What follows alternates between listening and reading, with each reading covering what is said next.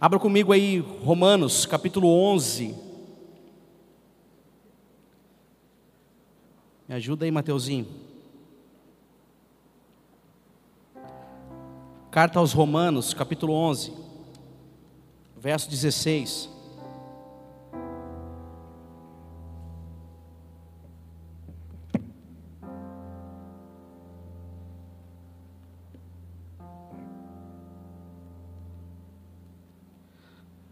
Vocês estão vivos? Dá um glória, hein? Ô oh, glória. 11, 16. Se é santa uma parte da massa que é oferecida como primícia dos frutos, a massa toda igualmente o é. E se a raiz é santa, todos os ramos também serão. E se algum dos ramos foram podados, e tu, sendo oliveira brava, fostes enxertado entre os outros, e agora participa da mesma ceifa que flui da oliveira cultivada. Não te vanglories contra esses ramos, porém, se o fizeres, recorda-te, pois, que não és tu que sustenta a raiz, mas sim a raiz que te sustenta. Então vós direi, vós direis, os ramos foram cortados para que eu fosse enxertado. É verdade. Entretanto, eles foram podados por causa da incredulidade deles. Porém, tu, que permanece firme pela fé, não te envaideças, mas teme ao Senhor. Feche seus olhos, eu quero orar por essa palavra. Meu amigo Espírito Santo, Pai, tu me conheces, Senhor, tu sabe que eu preciso de ti nessa noite, Pai, para ministrar sobre a vida do teu povo, Senhor, sobre a vida da tua igreja, Pai. Espírito Santo, me inspira nessa noite me usa como um canal de bênção na vida dos meus irmãos, Pai. Fala comigo, fala com os meus irmãos, que possamos sair daqui todos, Pai, fortalecidos, alimentados, reavivados pela Tua palavra. É isso que eu te peço e te agradeço, no nome de Jesus. Amém. Que responsabilidade. Se pudesse abaixar só um pouquinho essas. Está batendo no meu para-brisa aqui, eu não estou conseguindo enxergar vocês. Nem sei se tem. Não é? Hum? Deixa assim então. Precisa dar. Meu Deus. Pensei que era só o pastor Diogo que ganhava café, eu também ganhei. Vai. O pastor Diogo tá aí? Não tá, né? Ô louco. Que isso? Você achou que eu ia derrubar o café em cima da folha? Eu não consigo. Gente, para mim é, é uma baita responsabilidade começar essa série. Mas ainda bem que eu sou o primeiro, né? Que daí, se eu ficasse por último é ruim, né? Que daí vem ó, os caras arrebentam, aí eu fico por último, fico na. Aí eu, vou, eu ia sofrer mais. Então agora eu vou costurar alguma coisa aí, depois os caras fazem o arremate. Glória a Deus, aleluia. Agora ficou chique a luz aí. Dá para enxergar. O temas o tema enraizados. Temas enraizados. A raiz é uma base, é uma estrutura. Todas as vezes que você olha para uma árvore, seja ela frutífera ou não, qualquer tipo de árvore, você não consegue avistar, você não consegue visualizar as suas raízes, porque raiz fala de algo que não está visível, mas algo que sustenta. Então, Jesus, nesse texto de Romanos, ele não entra como a massa, ele entra como a raiz, que é a base de todas as coisas, que sustenta todas as coisas. E esse não é o texto principal que eu vou tomar por base nessa noite, mas eu queria começar com esse texto, porque ele fala de raízes, e produzimos segundo a nossa espécie. Então, quando Deus, em Gênesis 1, verso 11, ele começa a criar as coisas, quando ele cria as árvores e ele dá uma ordem para essas árvores, ele fala assim que as árvores deveriam produzir segundo a sua espécie. Então, se Jesus é a nossa raiz, nós temos que produzir segundo a nossa espécie, segundo aquilo que Jesus nos chamou para produzir, para frutificar.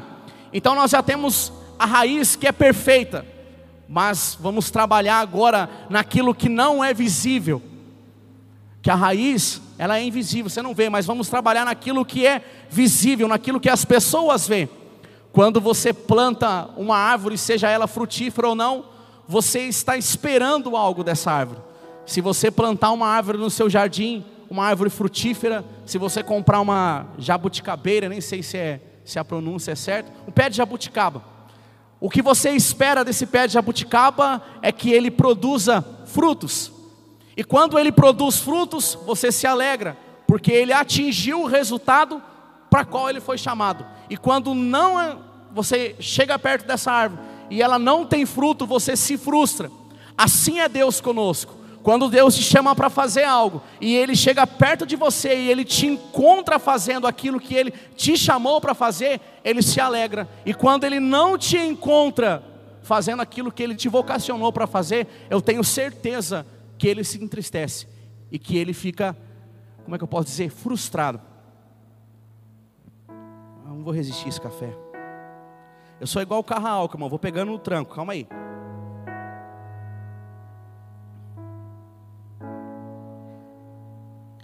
Se a raiz é a base, a estrutura, existe um texto em Salmo 118, verso 22, que fala que Jesus ele é a pedra angular, a pedra principal. A pedra angular era uma pedra que era colocada no alicerce para em cima dela ser construída toda uma estrutura, mas o que sustentava de fato toda aquela estrutura de pé era a pedra angular. E Jesus, ele é a pedra angular que sustenta todas as coisas. Então entenda uma coisa na sua vida: tudo, todas as bases da sua vida, ela é sustentada por Jesus. Queira você ou não, quem sustenta a sua vida, o seu casamento, o seu emprego, ainda continua sendo Jesus. Ele é a pedra angular, a pedra principal na sua e na minha vida. Então, a pedra angular é como se fossem as colunas desse templo. Se não fosse essas colunas que estão segurando essas treliças, isso aqui desabava. Se não fosse Jesus, eu e você já tinha desabado. Se não fosse Jesus, eu e você já teria desistido. Se não fosse Jesus, nós não estaríamos aqui reunidos neste lugar. Partindo desse pressuposto, existia uma profecia em Isaías 53, que Isaías profetiza que do ramo da raiz de Jessé brotaria um broto, um, ele nasceria numa terra seca, uma raiz produzida numa terra seca. Pode gerar, na sua opinião, leiga que seja, você acha que é capaz uma planta nascer no meio de uma terra seca? Pela lei natural é impossível. Mas quando Deus envia Jesus, Ele está movendo o impossível ao meu ao seu favor. E da raiz de Davi, no meio de uma terra seca, brotou e surgiu um ramo, que é Jesus Cristo, que sustenta todas as coisas. Enraizados na palavra é o tema que eu vou pregar. E a palavra é o verbo. Jesus, ele é o verbo de Deus. O apóstolo João escreve isso no capítulo 1, Evangelho de João 1. No princípio ele era o verbo, o verbo estava com Deus e o verbo era Deus. E tudo que se fez foi feito por meio dele e sem ele nada disso aqui existiria. Então Jesus ele já estava desde o princípio da criação, da fundação. Talvez você está entrando na igreja pela primeira vez e você acha que Jesus aparece apenas na crucificação, nos, nos evangelhos, mas saiba que Jesus já estava com o Pai desde o princípio, desde o começo, desde a fundação, desde a raiz, desde o fundamento. Ele é o fundamento. Sem Ele, nada João 15, 5 vai dizer que sem mim nada vocês conseguirão fazer. Sem Jesus eu e você não consegue fazer nada. Apocalipse, acho que é 13, verso 8, a parte C do versículo, vai dizer que esse cordeiro que é Jesus, ele já tinha sido imolado antes da fundação do mundo, para nos apontar que desde o princípio Jesus já era a raiz que ia brotar e surgir esses ramos, que nós vamos chegar nele.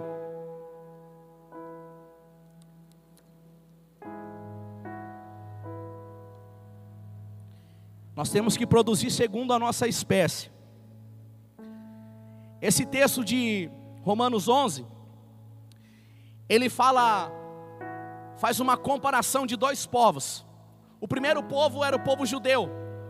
Só que quando fala que a igreja, o povo gentil ou o povo cristão, a igreja foi enxertada nos judeus, não está dizendo que os judeus são melhores que, o, que os cristãos ou vice-versa, porque Deus ele não faz acepção de pessoas. Gálatas 3:28 vai dizer que ele morreu para o grego, para o gentil, ele morreu por um e por todos. Só que quando Deus está falando, Paulo está escrevendo numa linguagem figurativa, falando de um enxerto numa raiz, Paulo estava querendo fazer a analogia completamente ao contrário. Pela lei natural, o que se fazia era pegar uma árvore que era cultivada, cuidada, e colocar, pegar um pedaço dela e enxertar na árvore que não era frutífera que era a oliveira brava. A oliveira brava, no contexto bíblico, era uma árvore que não produz fruto. Então, o certo era pegar um pedaço, é isso, né, Marcião? Corta, vai ser com o Márcio hoje, ó, o cara é. Corta um pedaço e enxerta na outra planta. Só que para a outra planta produzir, tinha que ser feito isso. Mas o texto está dizendo que foi ao contrário. Ele pegou a oliveira brava e enxertou na oliveira cultivada. Porque a oliveira cultivada representava o povo de Israel. E Deus nos conecta como um só povo, não fazendo acepção de pessoas, mas mostrando para o povo judeu: se você não quer produzir fruto, eu vou trazer outra pessoa que produz. Se você não quer fazer aquilo que você foi vocacionado, não tem problema, Deus levanta outro para fazer no seu lugar. Ele enxerta pessoas porque Ele é a videira verdadeira, o Pai é o agricultor e nós somos os ramos. João 15 conta essa história.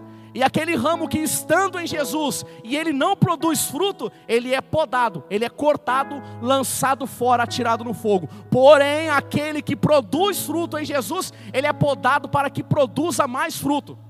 Então, essa mensagem para alguns está sendo poda, para que você produza mais fruto, mas para outras pessoas está sendo um sinal de alerta. O que você está produzindo? Qual é o fruto que temos apresentado diante de Deus? Aí você está perguntando para mim qual que é o fruto? O fruto é uma, a Bíblia é uma linguagem figurativa, irmãos. Os frutos aqui, se você pegar o texto de Gálatas 5, a partir do verso 19, vai falar dos frutos do Espírito: o amor, a paciência, a bondade, a longevidade. Aí vai falando sobre os frutos do Espírito. E no final o apóstolo Paulo afirma: contra essas coisas não há lei.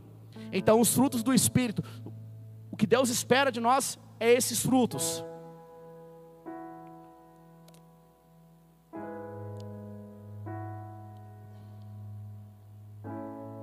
A raiz ela é maior que a árvore. Você olha para uma árvore, você consegue visualizar só a altura dela. Você não tem noção para onde aquelas raízes estão indo para sustentar de pé. Sabe, talvez você olhe para a sua vida hoje e você não entende como você está de pé. É por causa das suas raízes. É por causa do tempo que você viveu com Deus na excelência, no tempo que você buscou a Deus de todo o teu coração. E Deus, Diz um texto em Apocalipse 5, verso 8, que tem uma salva de ouro diante do altar de Deus, aonde são depositadas as orações dos santos, e as minhas e as suas orações estão lá dentro. Nós esquecemos do que nós oramos, mas Deus é fiel e Ele não esquece das nossas orações. Então, no nosso período aí de rebeldia, que nós estamos querendo nos desagarrar, que nós estamos querendo ser oliveira brava, que não queremos produzir nada, o que sustenta eu e você é a raiz são as raízes que nos sustentam. É as raízes que te manda informação. Hebreus 4,16. Felipão, você consegue colocar na NVI para mim?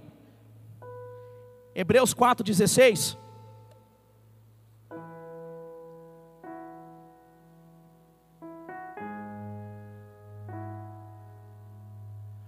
Assim aproximemos do trono da graça com toda confiança, a fim de recebermos misericórdia e encontrarmos graça que nos ajude no momento da necessidade. No trono da graça, na raiz que é Jesus, nós encontramos informação que nos sustenta no dia da adversidade. No trono da graça nós encontramos refúgio, nós encontramos força, nós encontramos consolo, nós encontramos aquilo que nós estamos precisando para viver. Quando Deus se apresenta para Moisés em Êxodo 3, na planície do Sinai, e o Moisés pergunta: "Mas qual que é o seu nome?" No hebraico ele fala assim: "O meu nome é eu sou o que sou". Na tradução é: Eu sou o que você precisa. O que você precisa hoje, a raiz de Davi é o que você precisa. Seja uma porta de emprego, ele é a porta aberta. Seja uma cura, ele é Jeová Rafá. Seja uma provisão, ele é o Jeová Jireh, ele é o Deus provedor. E ele cuida de mim e cuida de você. Porque se a raiz é santa, a massa tem que ser santa. O dia mal vem, irmãos. Mateus 6,34 vai dizer que não devemos nos preocupar com o que vai acontecer amanhã. Basta cada dia o seu próprio mal. Se entrega para o Senhor hoje, sem reserva hoje. Amanhã, amanhã pode ser o dia que vai virar a sua vida. Eu profetizo isso em nome de Jesus. Amanhã pode ser o dia que tudo vai mudar. Amanhã pode ser o dia que Deus resolveu tirar a sua oração de dentro da salva e falar assim: Eu contemplei as suas lágrimas, eu vou te honrar. Isso é, se você estiver enxertado, conectado nessa raiz, enraizados na palavra. A palavra, ela te dá destino, ela te dá proteção, ela te traz cura, ela te dá um direcionamento, um consolo, uma repreensão, uma exortação. Quando somos enraizados na palavra, você encontra aqui tudo que você precisa. Eu não imaginava que eu ia ser tão apaixonado pela palavra. Eu não falo isso por exibição, eu falo isso porque é a minha vida.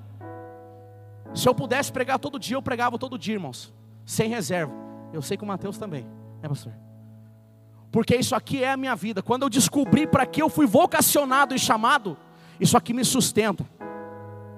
Aí entra aquela canção que é um pouco egocêntrica da aquela cantora Sara alguma coisa, que diz que só quem tem raiz suporta o que eu suportei, só quem tem raiz aguenta chorar o que eu chorei. E ainda adorar como se nada tivesse acontecendo. Isso é o Evangelho, é adorar a Deus quando ainda nada acontece na sua vida. Não acontece aqui, mas no mundo espiritual, Deus está movendo muita coisa ao meu e ao seu favor. Efésios 1,3 vai dizer que nós somos abençoados nas regiões celestiais. A nossa bênção, ela vem do alto primeiro. Quanto Daniel estava orando 21 dias para uma palavra descer, no primeiro dia que ele se pôs a orar a Deus, Diz o texto que o Senhor já liberou Gabriel para enviar a mensagem. Só que no mundo espiritual, o príncipe da Pérsia, representado uma linguagem figurativa como Satanás, ele trava Gabriel. E Gabriel ficou preso no mundo espiritual 21 dias com a palavra, com a resposta de Daniel. Só que Deus envia o arcanjo Miguel para liberar uma palavra, e eu declaro sobre a sua vida que aquilo que você estava orando dias, hoje no mundo espiritual, Deus liberou uma palavra para o anjo, para o arcanjo Miguel, e ele está liberando uma palavra sobre a minha e sobre a sua vida. E a palavra para Daniel é: desde o primeiro dia que você se pôs a buscar a minha face, em oração eu contemplei e já enviei a resposta apenas as circunstâncias ao nosso redor que demora para acontecer. E você acha que Deus está não está te ouvindo. Isaías 59, Deus falou assim: "Os meus ouvidos não estão tapados e as minhas mãos não estão acolhidas para te proteger e para te ajudar. Os olhos do Senhor estão te contemplando, ainda que seja no seu ambiente de dor, no seu ambiente de lágrima, mas os olhos do Senhor estão te contemplando. Deixa eu voltar aqui, senão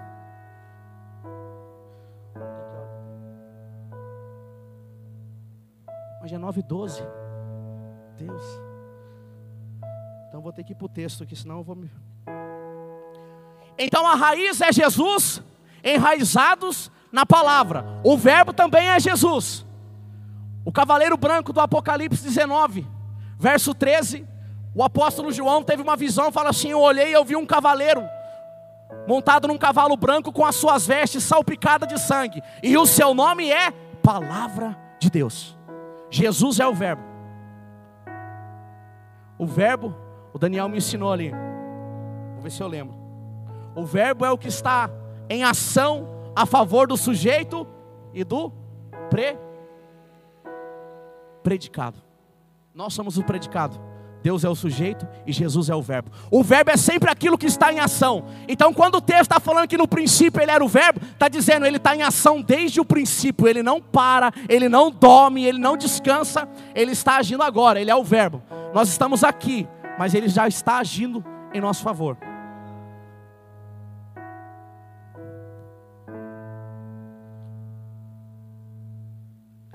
A oliveira brava não produz fruto. Fora da raiz não temos fruto. A terra boa é o nosso coração. O sábio Salomão escreve em Provérbios 4, 23, se eu não me engano: de tudo que devemos guardar, a principal coisa é o nosso coração, porque o nosso coração é a sede é de lá que sai todas as coisas. Se o meu e seu coração estiver conectado nessa raiz santa, nessa raiz pura, os nossos frutos vão ser frutos de justiça. Agora eu quero abrir para um texto que eu vou usar como aplicação. Lucas 13, verso 6. Se você quiser abrir comigo ou pegar no telão, fica à vontade. Eu só usei o texto de Romanos para falar um pouco da raiz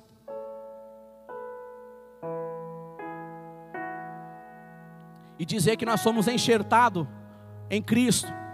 O que é um enxerto? É uma pessoa, é uma árvore que não produz nada, ela não tem vida, ela só tem aparência. Mas quando você é conectado com alguém que tem a, a vida, aquela transferência, o enxerto transfere a vida. Então, eu e você era como árvore seca. Tem um texto do quando Jesus cura um cego de Betsaida, é Marcos 8, 20, alguma coisa, não sei se é o 28 ou o 25. Mas o texto diz que quando Jesus cura aquele cego, ele abre os olhos e ele fala que ele viu o homem como árvores. Aí Jesus fala, fecha o olho e abre de novo.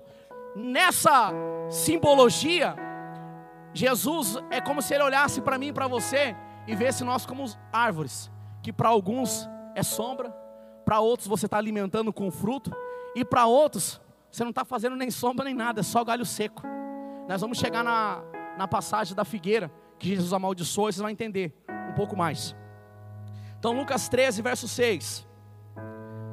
Diz assim: Em seguida, Jesus lhe propôs a seguinte parábola: Certo homem possuía uma figueira cultivada no meio de uma grande plantação de videiras.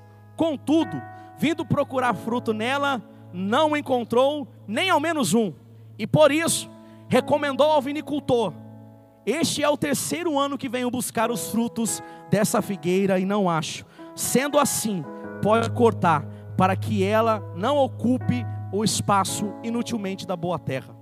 O vinicultor, porém, lhe rogou: Senhor, deixa ainda por mais um ano, e eu cuidarei dela, cavando ao seu redor e a adubando, e se vier dar fruto no próximo ano, muito bem.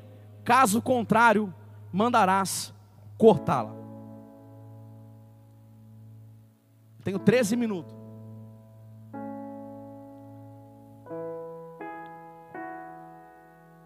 Vamos lá.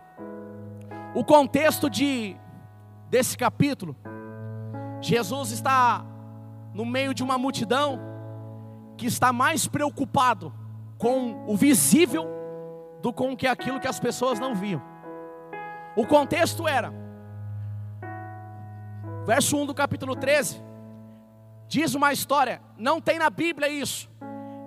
E alguns relatos da arqueologia vai falar dessa torre de Siloé que caiu, que o Pilatos estava fazendo um arqueduto, um caminho para passar água e essa esse arqueduto desabou e matou 18 pessoas. O contexto é esse, você leu a partir do verso 1. Vou ler. O verso 1 diz assim: ó, Naquela mesma época, alguns dos que estavam presentes foram dizer a Jesus que Pilatos havia misturado o sangue de alguns galileus com os próprios sangue que foram oferecidos. Ao que Jesus lhes advertiu: Julgai que esses galileus fossem mais pecadores dos que os demais galileus, por haverem sofrido dessa forma? Pois eu vos asseguro que não. Todavia, se não vos arrependerdes, vocês sofrerão semelhantemente. Os caras estavam falando para Jesus: sabe aqueles pessoal que morreu? Eles morreram porque eles mereciam a morte. Eles morreram porque eles eram pecador. Na cultura judaica sempre foi assim. Toda vez que acontecia uma desgraça, uma catástrofe na vida de alguém, o que era jogado em xeque era o pecado. A prova disso é o texto de João 9. Quando os discípulos vê aquele cego e perguntam para Jesus: Quem foi que pecou para que esse homem nascesse cego? Ele ou os pais dele? Jesus falou assim: nenhum dos dois. E isso aconteceu para que o meu nome fosse revelado neles. Então, os judeus, sabendo desse, dessa cultura, porque os dez mandamentos em Êxodo 20 vai dizer que Deus era aquele que castiga a iniquidade do pai na vida do filho, mas não como uma maldição hereditária. O texto ele, ele se completa, ele não para ali. Ele fala assim: ó, eu castigarei a iniquidade dos filhos, portanto perdoarei mil gerações por um justo arrependido. Ele, o texto não para na maldição hereditária. O texto é continua, Deus estava falando que ele poderia, se ele quisesse, castigar, mas ele é tão galardoador que ele perdoa a iniquidade de mil gerações. Aí os discípulos olham para Jesus e falam assim: aquilo lá aconteceu porque aqueles caras eram pecador. Aí Jesus fala para ele assim: ó, não, isso aconteceu circunstâncias da vida. Aí Jesus começa a contar essa parábola da figueira. Se você, aí eu comecei a falar, Jesus, o que, que tem a ver uma coisa com a outra? comecei a perguntar para o texto. E Jesus me fez abrir os meus olhos, porque essa figueira estava plantada no meio de videiros. Não era o lugar certo para ela estar plantada. Ela estava plantado ao lado de árvores frutíferas, de árvores que estava produzindo.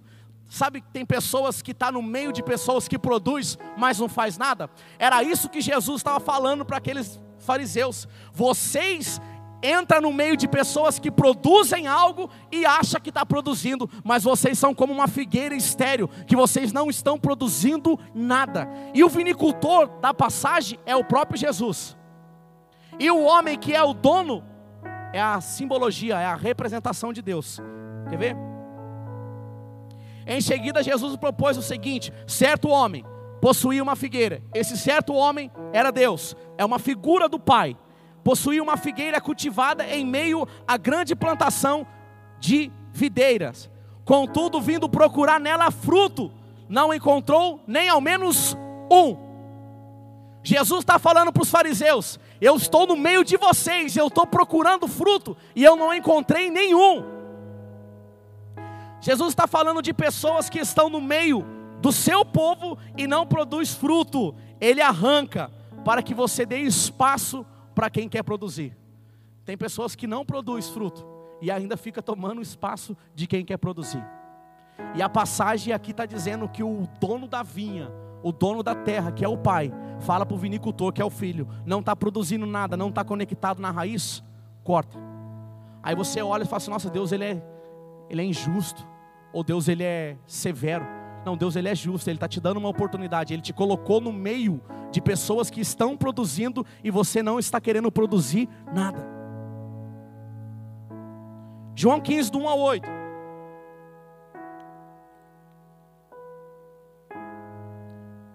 Vou ler na tela. João 15, do 1 a 8.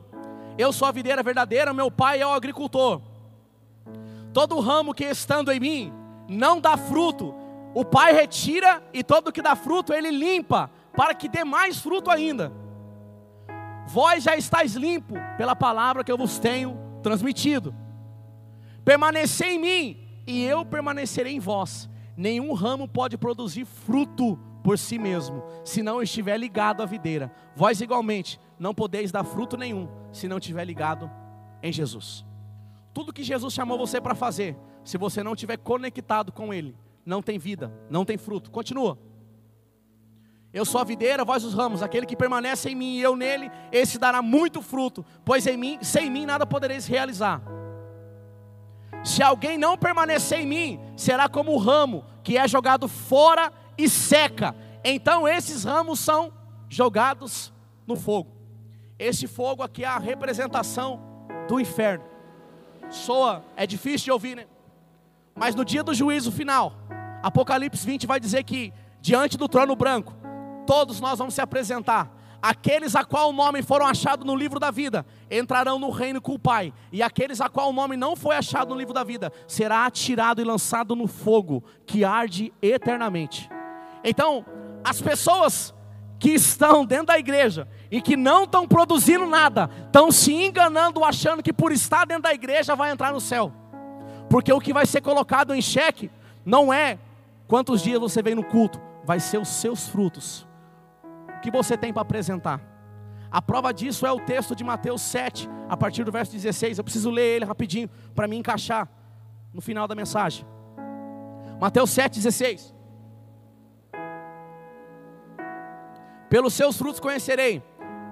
É possível alguém colher uma uva de um espinheiro ou figo de uma erva daninha? Não é impossível. Assim sendo, toda árvore boa produz bons frutos, mas a árvore ruim dá frutos ruins.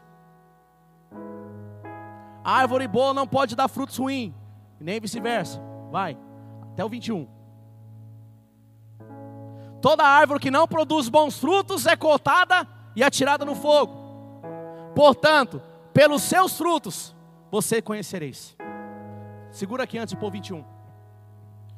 Diante de Deus, nós somos conhecidos pelo que produzimos, não pelo que falamos ou fazemos, mas pelos resultados.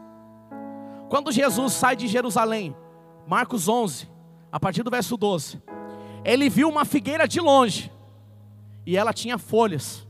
Jesus estava com fome, o texto diz: Jesus sai de Betânia e ele está com fome. E ele olhou de longe, ele viu uma videira, uma figueira cheia de folhas.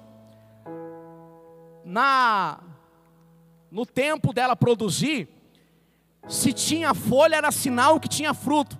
Então Jesus se aproximou daquela figueira para saciar a sua fome, para matar a sua fome. E quando ele chega perto da figueira, o texto diz que a figueira só tinha folhas grandes. E Jesus amaldiçoou aquela figueira. E os discípulos ficou olhando. Mas Jesus amaldiçoou aquela figueira, não, não foi é, ao léu. Ele amaldiçoou aquela figueira, porque ele estava querendo dar uma, ensinar uma lição para os discípulos dele. A lição é: não caminhe por vista. Tem, sabe quando você chega perto de uma pessoa que você olha, as folhas dela são bonitas, parece crente, fala como crente, anda como crente. Você chega perto dela, você está com fome. Você quer matar a sua fome espiritual, mas essa pessoa só tem folhas grandes. E sabe por sabe para que as folhas grandes foram usadas dentro da Bíblia? Gênesis 3:7. Quando Adão e Eva pecam, eles pegam folhas de figueira para tapar a sua nudez diante de Deus. E Deus tratou comigo no meu coração. As folhas da figueira só servem para esconder os nossos pecados. Mas os que são aprovados diante de Deus não são as suas folhas, são seus frutos. Não são as suas vestimentas, são o seu comportamento e a sua atitude. Deus não está preocupado se você anda no carro do ano. Deus está preocupado com os frutos de justiça que você está produzindo. Quanta fome você está matando. Tem pessoas que chegam perto de você sedento pela presença. Amós 8:11 diz o profeta, profetizando sobre os nossos dias. Dias virão, diz o Senhor, que derramarei fome e sede sobre a terra, mas não é fome de pão e nem sede de água, mas é fome e sede pela minha palavra. Que o Senhor possa despertar em nós fome e sede pela palavra dEle. Meu Deus.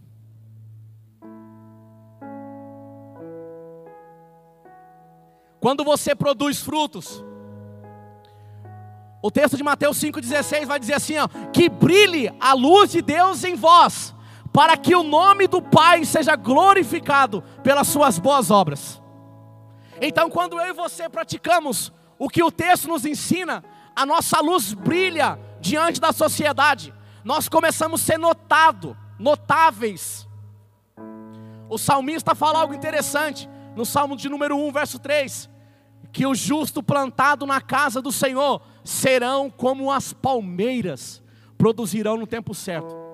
A palmeira ela é notável, aonde você passa, se ela estiver aberta, você vê ela. Você plantado na casa do Senhor, você vai produzir fruto no tempo certo. Você vai ganhar notoriedade, você vai ganhar visibilidade, porque é isso que Deus nos chamou para fazer. Mas para você ter visibilidade, você precisa do algo, do ponto principal, que é fruto. Sem fruto você vai ser só uma folha de figueira, só para tampar os pecados. Florescer, o verbo florescer é ser notado. é uma beleza que dura, uma beleza duradoura. Somos reconhecidos pelos nossos resultados. Mateus 21, 33. Mateus 21, 33. E mais, atentai a essa parábola. Havia um certo proprietário de terras que plantou um campo de videiras, ergueu uma cerca ao redor dela, construiu um tanque para prensar as uvas, edificou a torre e finalmente arrendou a sua vinha para os vinicultores. Para aí. Essa parábola está falando de um homem que comprou uma terra, que preparou essa terra. E as videiras é o povo de Israel. Isaías 5, 7 vai dizer que Deus plantou uma vinha, representando Israel. A figueira na Bíblia representa a justiça, a videira representa a alegria e santificação. A mensagem de Lucas 13 para aqueles povo hipócrita, Jesus está falando assim: ó, eu estou colocando vocês no meio de um povo que tem alegria e santificação. Então a igreja precisa ser repleta de alegria e de santificação. Deixa lá, Felipão. Põe na tela, rapaz. Mateus 21, 33, moço. Corta para 18 aí. Ergueu uma cerca ao redor dela. 34. Chegando a época da safra, enviou os seus servos até aqueles lavadores para receber os seus dividendos. Bola. Porém, os lavadores atacaram os seus servos. A um espancaram, a outro mataram e apedrejaram o terceiro. Então lhes mandou outros servos, em maior número do que da primeira vez, mas os lavadores o trataram da mesma maneira. Por fim, decidiu enviar o seu próprio filho, considerando, ele eles vão respeitar. Essa parábola estava falando dos profetas, dos patriarcas, que Deus escolheu um povo, plantou uma vinha, preparou um lagar prensar uva. Deus criou todas as coisas e deu de bandeja para mim e para você. E o que Deus espera em troca é só os frutos, é só o resultado. Aí na parábola, como se Deus estivesse mandando alguém vir até você e falar assim: ó, eu entreguei algo precioso na mão do Mateus. Pode ir lá que ele tem fruto para te dar. Aí quando ele chega diante, tô só, pelo amor de Deus. Quando você chega diante do Mateus, o Mateus te bate, te espanca, fala: não tem nada para você. Aí o pai fala assim: vou enviar de novo outra pessoa. E foi indo, foi indo. Enviou os profetas, enviou várias pessoas para trazer uma mensagem de conversão para Israel e eles não se converteram. Aí Deus falou assim: agora eu vou mandar o meu filho. Hebreus do 1 capítulo 1, do verso 1 ao verso 3, vai dizer que Jesus é as últimas palavras do Pai. Jesus é a última mensagem, a última opção. Não, não colocando o senhorio de Cristo, reduzindo ele, mas Jesus é a sua última oportunidade de acessar aquilo que Deus sonhou e planejou para mim e para você. Agora eu vou entrar na aplicação, não dá mais para para falar, e eu quero aplicar esse texto na minha e na sua vida. Existia uma lei. Quando Deus leva o povo para Canaã, quando ele plantava, quando o povo plantava uma árvore frutífera, eles tinham que esperar, conforme a lei, três anos. É, Levítico 19, do 23 ao 25. Eles tinham que esperar três anos. E os primeiros três anos eles não podiam nem tocar no fruto daquela árvore. Aquele, a árvore produzia o fruto, o fruto caía aos pés dela e se transformava em fertilizante. No quarto ano, aquela colheita, depois de quatro anos, três anos, o fruto caindo aos pés dela e transformando em fertilizante. No quarto ano tinha que ser a primeira colheita, e ela era oferecida em sacrifício de oferta para o Senhor. O que foi, Filipão? Ah, você estava falando alguma coisa comigo. Eu amo ele. Então, no quarto ano era oferecido como oferta para o Senhor. A partir do quinto ano só, que o cara que plantou aquela árvore frutífera, ele tinha o direito de desfrutar. Por isso que o texto está falando aqui, ó. Lucas 13, o verso 6, verso 7. E por isso, isso, meu irmão. Verso 6: Contudo, vindo procurar fruto nela, não encontrou nenhum. Por isso recomendou ao vinicultor: esse é o terceiro ano que eu venho buscar fruto dessa figueira e não acho.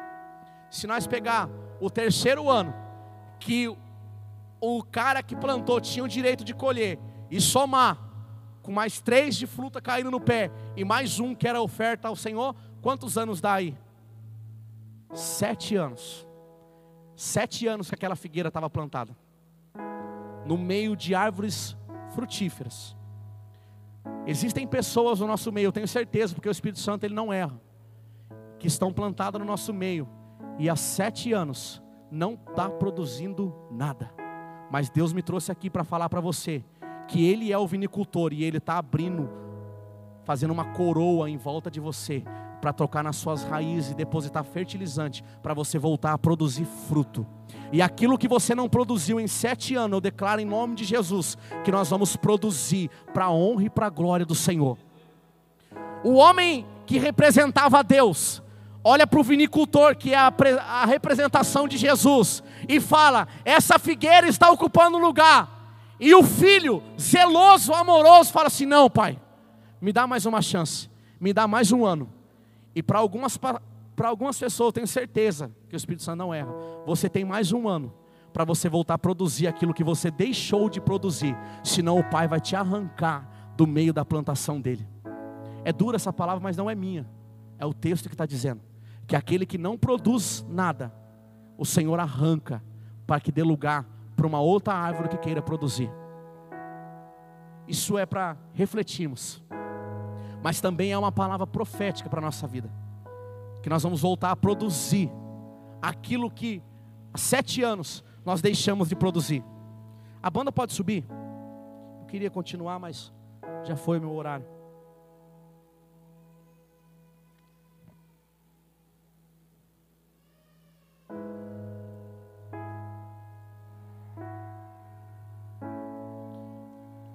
Lucas 13, verso 9 diz: Se vier dar fruto no próximo ano, muito bem, caso contrário, mandarás cortar. Se você quer ser enraizado pela palavra de Deus, a palavra de Deus para nós essa noite é: voltamos a produzir frutos. Sabe, quando uma, um homem vinha, vinicultor, vinha cuidar de uma árvore, que essa árvore estava morrendo, enfraquecida, não estava produzindo fruto, a primeira coisa que ele fazia era limpar em volta dela, tirava todo o mato e toda a sujeira de volta dela. O primeiro passo para voltarmos a produzir frutos diante de Deus é limpar o nosso redor, é fazer uma coroa, tirar a terra para que o vinicultor possa ter acesso à raiz, e essa raiz é Jesus. Existem coisas na nossa vida que nos impede de acessar a raiz. E isso é a sujeira. Isso talvez é o pecado. Talvez você usou a folha da figueira para só para mostrar, eu sou uma árvore, eu tenho folha. Mas essa folha talvez estava só escondendo os nossos fracassos, as nossas frustrações. Eu já usei folha de figueira para esconder muitas coisas, mas hoje eu não uso mais. Hoje eu procuro ser uma árvore frutífera. E a maioria das vezes que as pessoas chegam perto de mim, irmãos, eu não sei toda a Bíblia. E vocês às vezes fazem umas perguntas para mim que eu fico boiando. Mas eu glorifico a Deus que vocês fazem, que daí vocês me instigam aí buscar. Eu meto um Miguel, dou uma volta, falo, calma aí, porque eu volto. E eu vou lá e dou uma olhada. O pastor Mateus me colocou na sinuca de bico. Eu falei, não sei, filho, não lembro. Por quê? Porque é pela graça. Eu só lembro quando eu estou aqui falando para vocês, porque não é para mim me glorificar, é para mim ser canal de bênção na vida de vocês. E quando a gente começa a pegar a nossa folha da nossa figueira e a gente começa a balançar muito, a gente derruba os frutos no chão e os outros pisam em cima. E fruto não é para estar tá jogado no chão, fruto é para estar tá na mão de pessoas. Deus te chamou para você entregar coisa na mão de pessoas, não para você ter visibilidade apenas. Se coloca de pé.